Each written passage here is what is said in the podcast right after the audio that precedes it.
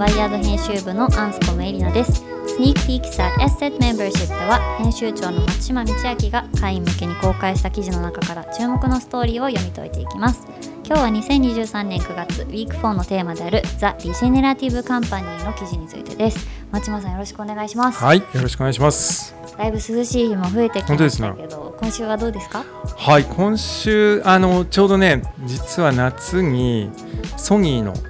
クリエイティブセンターというところにお邪魔をしてきた記事がちょうど上がったんですけれどもこれ何かっていうと SZ メンバーシップねこれあの今回聞いていただいている方々もあるんですけどこう法人会員っていうのがあって、まあ、例えばそのソニーのクリエイティブセンターってあのずっと法人会員として取っていただいてるんですけれども、まあ、クリエイティブセンターねあのワイヤードはあのクリエイティブハッカーアワードっていうのをこう主催していてそれもこうお世話になってます、ね、お世話になってますよね、うん、今ちょうど作品募集期間そろそろ終わるんでぜひ皆さんちょっと募集してくださいって話なんですけどまあそうそうそうそう、はい、あのそれであのクリエイティブセンターのその前川さんと尾崎さん、まあ、お世話になってる方々にちょっと改めてこれ Z なんか読んでどうですかっていうかまあ、なんか役に立ってますか？一体っていう話を、まあ、聞きに行って、まあ、ななんていうか、ね、そうそうそうそう、まあ、リップサービスじゃないけどさいや面白いとかこういうの面白いですよねって言ってくれて、うん、なんていうかやっぱりこう3年4年ずっと SZ やってきてさ、うん、でまあ、毎日毎日記事を編集するわけですよ、うん、週に何本か5本か。でやっぱりねそれ実際読んでくれる人がどういうふうにそれこのあの記事が良かったこの記事良かったとか、そういうの言ってくれるのすごいよくて、ね、なかなかやっぱ自分たちのコンテンツとかをどう読んでるかって聞ける機会そんなないですもんね。そうなんですよ。なので。でねもうやっぱりクリエイティブセンターみたいな想像力とかさまだあのソニーのなんていうの全部のクリエイティブを受け持ってるとこだから、うん、世界で勝負してる人たちがなんかこういうとこなんかこう響いてくれるんだなみたいなのがすごい良くてもうもうめちゃくちゃ幸せな時間でした。僕自身は。っていうのがちょっと溢れちゃうかもしれない記事を、まあ、エセットメンバーシップ読者探訪っていうことで、うん、ちょうど記事上げたとこなんで、ね、なんか SZ ってスペキュラティブゾーンで SZ ね、なんか特区実験区って意味があるので、うん、いろいろコメントいただきながらトライしていきたいですよね。そうなんですよ。うん、なんかあのぜひ会員の人の話聞きに行くのってめちゃくちゃ楽しいな。これはぜひちょっとうちも来てよっていうところあったら、なんかねぜひシリーズ的なアンスコもエリナまで連絡をください。ぜひぜひ。いやでもやっぱ嬉しいですよね。はい、あのこのポッドキャストも Spotify 経由でこうコメントとか来ると、うん、やっぱ嬉しいというかもうあ来たって言われてちょっと人踊りしちゃいたくなるような。誰かこう 今ね本当マイクに向かってしか喋ってないけど、あ誰かに届いてるんだって思えるとね。はい。はい。ということで引き続きコメントお待ちしております。お待ちしております。それでは早速注目記事の読み解きに行きたいと思います。今週のテーマはザ・リジェネラティブ・カンパニーです。これ6月に発売して出しタイトルと同じですよね。そうなんです。あのリジェネラティブ・カンパニーは、まあ、今回ね今年アワードもこれから開催して今ちょうど実は日本の、えーと、60人ぐらいアドバイザーの方々からいろいろとリジェネラティブ・カンパニーアワードにふさわしいノミネートをいただいているところで、まあ、これからねあのどんどんどんどんあのさらに盛り上げていこうと思っているし、まあ、僕ら実装するメディアとしてこの概念をちゃんと社会に根付かせるまでやっていくんで、うん、あのここから引き続き、うん、もちろんねあの狭い意味での環境再生みたいな意味もあるけれども、うん、もっと大きなそのイノベーションとか新しいアイデアとか新しい僕らのその生活の価値観とかが生まれてくる現場だと思うんだよね。っていうことでガンガン取り上げてきますこれからも。ということで今週もこのテーマ、ね、はい。で今週はですねそのリージェネラティブカンパニーの中でも特に気になる脱成長につついての記事をご紹介したいと思います。はい、この地球を救うために脱成長は本当に必要なのかという記事です。リードを読むと脱成長運動が近年再び注目されている、えー、私たちはグリーンエネルギー経済へと向かう代わりに全盛期以前のライフスタイルに本当に戻るべきなのだろうか。ビル・マッキベンの考えは両方を進めるというものだと書かれています。まずこの記事を書いたマッキベンさん。どんな方なんでしょうはい、この人あの、まあ、環境ジャーナリストとしてすごくあの、まあ、有名な方で、まあ、ハーバードを出てそのニューヨーカー紙でねあの同じコンデナストでこれもニューヨーカーの記事なんですけれども、うん、ニューヨーカー紙で、まあ、書き始めていって今でもそのコントリビューティングエディターとしてやってるんですよね。でも、やっぱり結構早い時期からその地球温暖化っていうものに対してこう警鐘を鳴らしてきたというか、まあ、その環境破壊とかに対して書いてきた人なんだよね。うんうん、で日本でも自然の終焉とかディープエコノミーみたいな本が、まあ、世界的にもベストセラーになったような本がある、まあ、そういう人なんです。ベストセラー作家さんということ？はいまあ、リード読んでこう脱成長運動が再び注目されているのはなんでなんだろうっていうところは気になったんですけど、まあ、脱成長って何なのよっていうところからお願いできますでしょうか？いわゆる、まあ、経済成長に変調したこの今の社会経済の在り方っていうのがこう破滅をもたらすと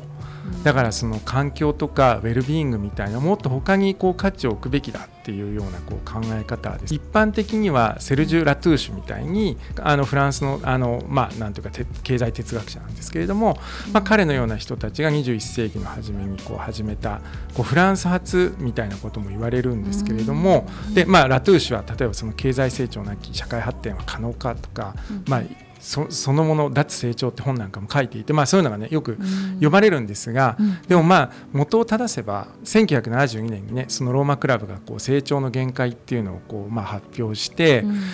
勝手に自分の話だけど自分の生まれが同い年だからなんか自分は成長の限界っていう言われた時に生まれた世代なんだなっていうのは結構自分の中ではなんていうのもう成長しないでこれ限界だよとその時のローマクラブの発表はその100年以内にもう地球の成長は限界に達するんだっていうことをもうその時に実は言われていて、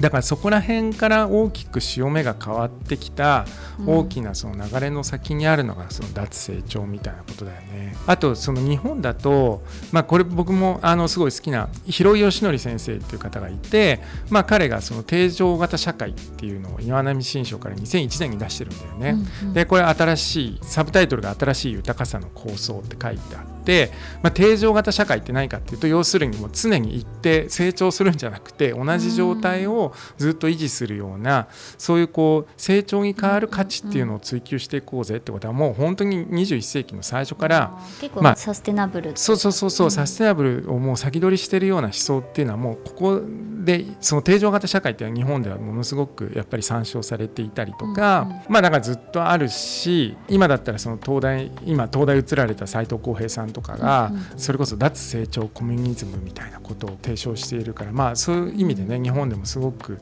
有名な議論になってきてるん。じゃないかなと思います。でまあその背景には環境破壊がこれだけ進んできてみんながねあこのままだともうなんていうのパリ協定守らないと本当にやばいんだとかその資本主義の弊害、まあ、その格差がすごい広がっちゃったとか、まあ、そういうことが顕在化していることを背景に、まあ、その脱成長もうこのままじゃ成長しているままじゃ続かないんじゃないかっていうことは広く議論され始めてますよね。うん。ありがとうございます。そんな脱成長についてあのワイヤードでもこれまでいろいろ取り上げてきてますよね。そうなんですよね。この S セットメンバーシップの中で2020年にはその経済の成長なき範囲は可能かみたいなあの議論ニューヨーカーの記事も出してるし去年はこれあの僕のニュースレターなんですけれども逆にアーミッシュは脱成長を志向しないっていうのを書いていてこれもあの面白い記事なんですよね。あのえってなりますよねそうそうそうそう、最初の経済の成長なき範囲は可能かっていうのは脱成長を模索する動きがいよいよ本格化した脱成長の方向に向かってる記事だったんだけど、一方で僕そのアーミッシュの記事をこうあえて出したのはアーミッシュの人たち例えば18世紀とか19世紀初頭とまあ電気が使われる前の生活を維持しよう維持している人々アメリカで維持している人々っていうふうに、まあ、一般的には言われるけど、まあ、彼らも今スマホとか使い始めてるし、要するにただ単にテクノロジーを受容するスピードがやや遅いっていうだけなんだよね。うんうんうんとかっていう議論をしたりとかでも同じ年にはそのグリーン資本主義さっきのそのグリーンエコノミーみたいなのとなんだけど経済危機が解決できないのかっていう記事が出たりとかつい先月も成長脱成長の二元論を超えたウェルビーイングエコノミクスへっていうあの S セットで記事紹介しましたよね。ホットトピックですよね、はいでも今回の記事でそのグリーンエネルギー経済って書かれていて脱成長との違いっていうのが気になりますしあとはワイヤードのリジェネラティブカンパニー特集でも経済活動を通して人々のつながりとか社会生態系経済システムを再生するっていうのを踏まえたカンパニーの3つの原則みたいなのを掲げていて、まあ、なんかサステナブルとリジェネラティブの違いを矢印で使って説明してるページもあるんですけどリジェネラティブの方はちょっとカクカクしながら上に向かっていくような矢印、っていうのを見るとまあなんか脱成長の話ではないないんだろうなみたいなところがあって、まあ改めてそこら辺の違いっていうのを。そうですね。いやまさにそこが本当ポイントで、まあ、実際のところじゃあ脱成長とじゃあそのグリーンエコノミーみたいなものはどう違うのかとか、うん、じゃあそのリジェネラティブカンパニーでこう描いたような社会とか経済の姿はどう違うのかっていうと実際は中身の違い以上にパッケージングの違いが大きいんじゃないかなって僕は実は思っていてパッケージング、うん、例えばじゃあその過剰な消費社会から脱却しましょう。地域の再生やコモンズを実現しましょう環境負荷の低減とかサステナブルな経済を実現しましょう。自然との関係をもっと人間と自然の関係をもっと再構築しましょう。って言われた時に、うんうん、じゃあこれ脱成長論者が言ってるのか、グリーンエコノミー論者が言ってるのかリジェネラティブエコノミー論者が言ってるのかっつったら誰どどの人も言ってんだよね。同じこと。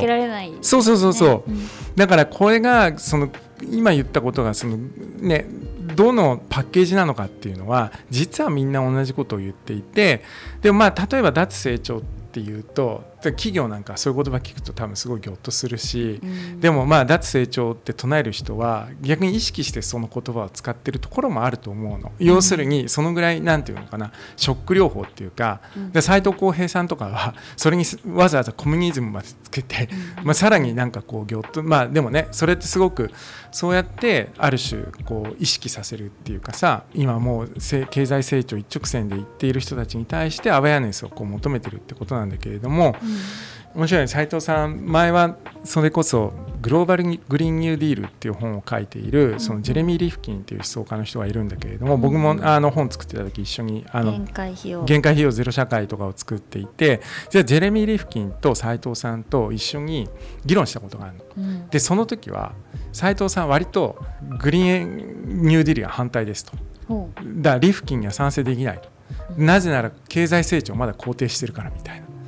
ことを言ってたんだけれどもなんか今回ジェレミー・リフキン新しい本出していて「レジリエンスの時代」っていう本なんだけど斉藤さん推薦を寄せていてこれが次の診断みたいなことをこう言っていてまあなんていうのかなだからやっぱりそういうのも26日発売の本ですね。うん、ジェレミー・リフキンの方は別にそんなに何かブレてるわけじゃなくて昔から一貫してるものなんだけれども、うんうん、だからそういうところでもすごいねグリーンエコノミーと脱成長とでじゃあどのぐらいこう違うのかっていうところをまあ、考える一つの指針になるかなと思うんだよね。まあ、さらに言えばそのちょうど前後のエディターズレターそのリジェネラティブカンパニー号のエディターズレターでも書いたんだけれども、うん、その脱成長っていうことが要するにその成長しないってことでしょ、うんうん、でもその自然っていうものは生成と再生成を繰り返すっていうふうに書いて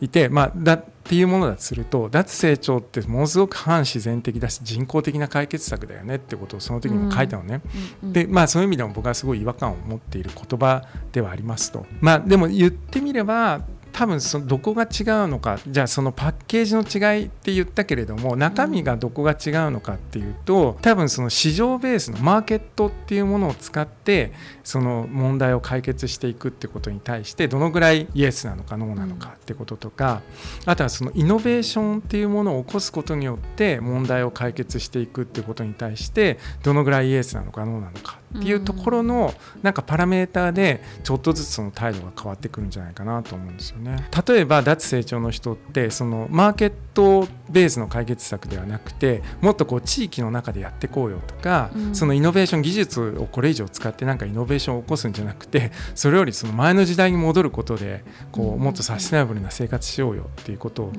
言うわけですよねちょっと大雑把に言ってしまえば。なんですけれどもなんかそういうことってすごいこう局所的にはそういうことはできるかもしれないけれどもなんかそういうエリアとかそういうコミューンとかあるかもしれないけど僕はなんかやっぱりそういうのってこうなんかまるでそのグリーン版ディズニーランドみたいななんかある種の理想郷みたいなものをどっかにこう作って、ほらだからこれで全部できるじゃんってこう普遍化しようとするんだけど、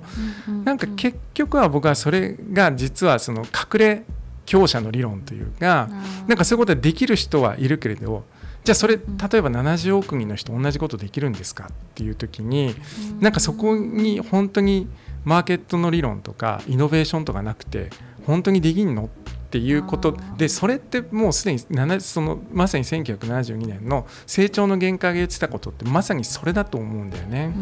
スケーラブルにできないってそう。あなたはできるかもしれないしあなたのコミュニティはできるかもしれないけれども、それその全世界がそれ解決策でできるんですか？例えばそういう人たちっていや自分もそうなんだけどえー、と現代文明のいいとこ取りだけ散々して、うん、でなんか江戸時代の暮らしみたいなできてますみたいなこと。スマートフォンでつぶやくわけだよね、うん、そういうこと。をじゃあそのなんかベースを支えてる技術やエンジニアリングとかイノベーションって一体誰のおかげでじゃあそこはいらないよねって言いながらそれ利用してたら社会の中でそれやる人って誰になるんだ？っていうところを、まあ、大体そういうことに対する敬意を実は書いている人たちが割となんか自然風な暮らしをしてなんかいやあのもっと自然に帰れば解決するんだよみたいなミニマルな暮らしごっこしてるわけ、で僕もしてるんだけどでも僕は少なくともイノベーションを否定しないし、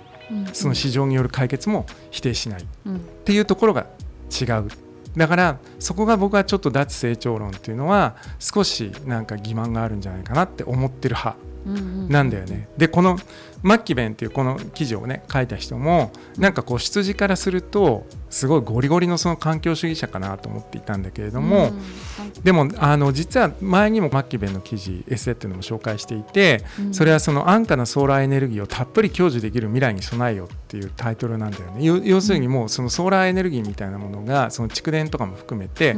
まあそれだからもうエンジニアリングの問題としてこれからもう一気に使えるようになるからソーラーエネルギーのその希少エネルギーの希少性に根ざした未来の考え方じゃなくて潤沢にあるエネルギーをどうやって使うかっていうふうにもう考え方変えた方がいいっていうことを言っていて、まあ、割とラディカルだと思うんだけれども、でもすごく一方の真実をついていてだからすごいこの人そのいわゆるそのエコモダニストっていうかちゃんと科学とかエンジニアリングとかテクノロジーを使いながら環境問題をこう克服していこうっていうなんかそういう人なんだなっていうふうに思ったんだよね。まあ、例えば今週あのこういう記事もあって、えー、都市で水を自給自足そのウォーターニュートラルを実現する究極の分散型水リサイクルっていうテーマもあってまあ、これなんかも水道っていう施設に頼らずに、まあ、水を自給自足するって多分一つ自立分散型の生活をする上で理想だと思うんだけれども、うんうん、まあ、やっぱりそういうものもこうどんどんイノベーションの先にそういうことが実現するこう社会っていうものがあるっていう意味でもすごくエコモダニズム的っていうのかななんかそういう方だから昔に戻るんじゃなくてもっとすごい複雑で錯綜した現代の問題群っていうものを、まあ、それこそその知恵とか技術を出し合って、まあ、解決していく、まあ、そういうのがそのエコモダニズムだしなんかすごい誠実な態度なんじゃないかっていうふうに思うんですよね。うんうん、まあ、あとあのさらに言えばその最新号ネクストミッドセンチュリーちょうど発売した最新号でユクホイっていう技術哲学の人が寄稿してくれてるんだけれども、うん、なんかすごい現実主義的な意見がそこにも書かれていて、まあ、もしその脱成長っていうのは解決策にならないということを言って、うん、まあ、あの彼の場合はその技術の加速主義も解決策にならないって言ってるんだけど、うん、まあ、脱成長も、えーと、解決策にならなくてなぜならその脱成長に本気で取り組むならその全ての国が同時に脱成長しなければならないと。そうでなければ脱成長を拒む国々が軍事力や経済力の面で強国であり続けることになるっていうふうに書いてあって、これまさにさ、まあ、あの軍拡競争アームレースそのものなんだけどだからね AI とかも全く同じ議論がされて、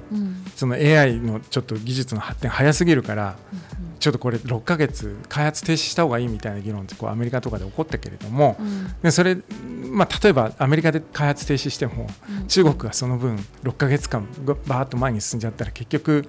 なんか社会それで良くなるんだっけみたいな話になって、うん、ね、こういう議論って悩ましいけどさアームレース的なものだと思うので、まあ、それは脱成長にも当てはまるかもしれないですね。なんか松島さんのお話を聞きながらポッドキャストでなんかビーガンと培養肉をめぐる共通のゴールと相容れないその主義主張についてお話しいただいたのを思い出して根底にある課題感っていうのが同じなんだけど、うん、どちらの立場も手を取り合えそうなのにアプローチが全然違うみたいなのをいやでもまさにそうですよね、そうそう。だからネクストミッドセンチュリーの Editor's Letter でまさにちょっと書きたかったのもそういうところで、うん、ケビン・ケリー WIRED のね創刊エグゼクティブエディターのケビン・ケリーが言ったそのプロトピアっていうのをもう一度紹介したんですけれども、うん、要するにディストピアもユートピアもディストピアになるのかユートピアになるのかみたいなその1対1の議論じゃなくて、うん、そのプロトピアっていうのはもう本当にこうちょっとずつ少し良くなっていくっていう話で、うんうんうん、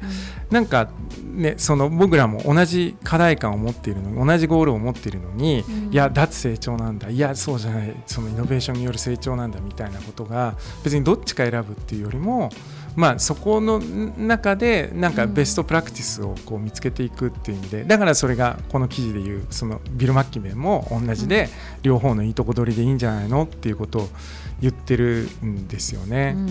でもなんかすごい僕がこの脱成長についてもう一つ思うのは、うん、あの歴史の終わりという錯覚っていう言葉があって、うん、これ実はあの以前の S セットのこの記事でもあったんですけれども、うん、でお話いただきましたね。ですよね、この AI アートが変えるのは芸術の価値ではなく人間の思考だっていう記事なんですけれどもなんかこう脱成長論者っていうのがなんか今が歴史の終わりだって思ってるんじゃないかなって思えちゃう時があるんですよ。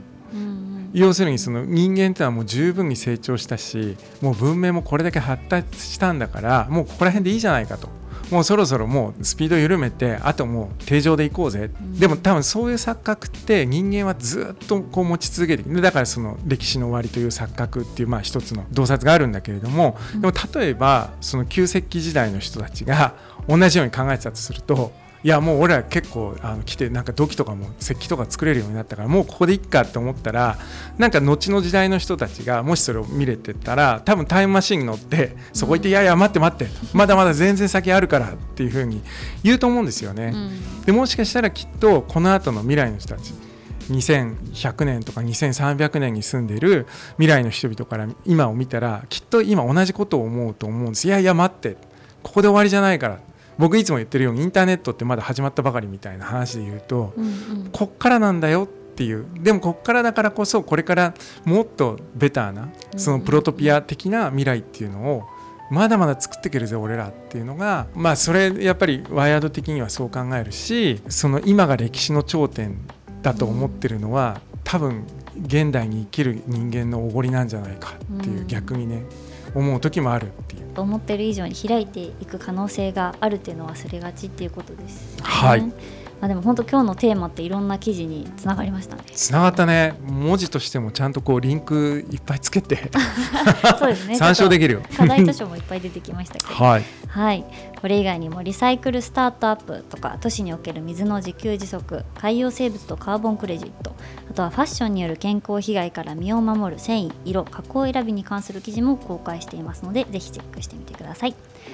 最後は編集部やゲストのおすすめを紹介するバイヤードレコメンズコーナーです。今週の町間さんのレコメンドは何ですか？今週は本をご紹介します、はい、あのウェルビーイングの作り方というタイトルで、まあ、サブタイトルが私と私たちをつなぐデザインガイド。この前青山ブックセンターでちょうど発売日に観光イベントをやっていたんですけれども著者が、えー、渡辺淳二さんという、まあ、NTT のあの研究所の方とドミニク・チェンさんもうワイヤードでおなじみですね、えー、はい、21日に発売したばっかりですね。そうなんですよ、うん、これ実は3部作の3冊目でもともとウェルビーイングの設計論という婚約書を出してたんですよねお二人で。元のタイトルはそのポジティブコンピューティングみたいなものなんですけれども、やっぱりこれがすごく僕らね2019年にデジタルウェルビーイング号を1冊作ってるけれども、そういうところにおいてもすごく参考になるデジタルウェルビーイングって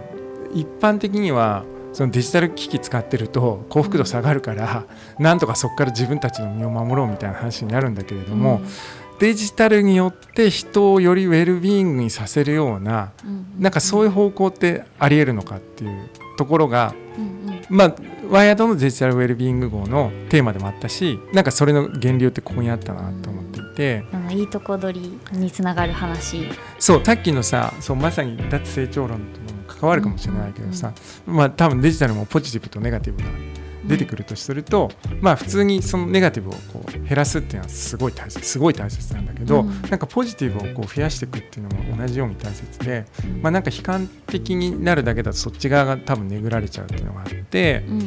まあでもあのお二人はその次私たちのウェルビーイングを作り合うためにっていう本を出されていて、まあ、さらに3冊目になるのが今回のウェルビーイングの作り方、なんかすごい実践的なね、トライをしてるっていうなんかあのフードイノベーションの未来像の第2期にあのドミニクさんゲストとして登場していただいてその時に今回の書籍にも書いてあるこの揺らぎ委ねゆとりっていうキーワードを頂いていて、うん、食文化のパーソナライゼーションにおいては揺らぎが必要だみたいなお話をいただいたんですけど、まあ、みんながこう画一的な正解へ向かえば向かうほどパーソナライゼーションから遠ざかると。で差異を生み出す仕組みをデザインする必要があると思いますみたいなお話だったんですけどからまあ今までのレコメンデーションエンジンっていうのがどこかにこう正解となる自分がいるって考える自分探しモデルっていう感じだったとすれば、うん。なんか人はこう常に再生成されるもので変化に注目しないとどんどん固定化されていってしまうし、まあ、だからこう自分作りモデルっていうのが必要なんですみたいなお話をしていただいてそれはすごく印象によくよく掘り戻したね、はいそれ。記事化してるので、はい。あの SZ 会員であればまだ音声も全部聞けると思うのでおチェックしてもらいたいんですけど、まあ、ちょっとそこで聞いてたキーワードというのもあってそうだよね。あのあのうん実際に発売日にお二人からちょっとエ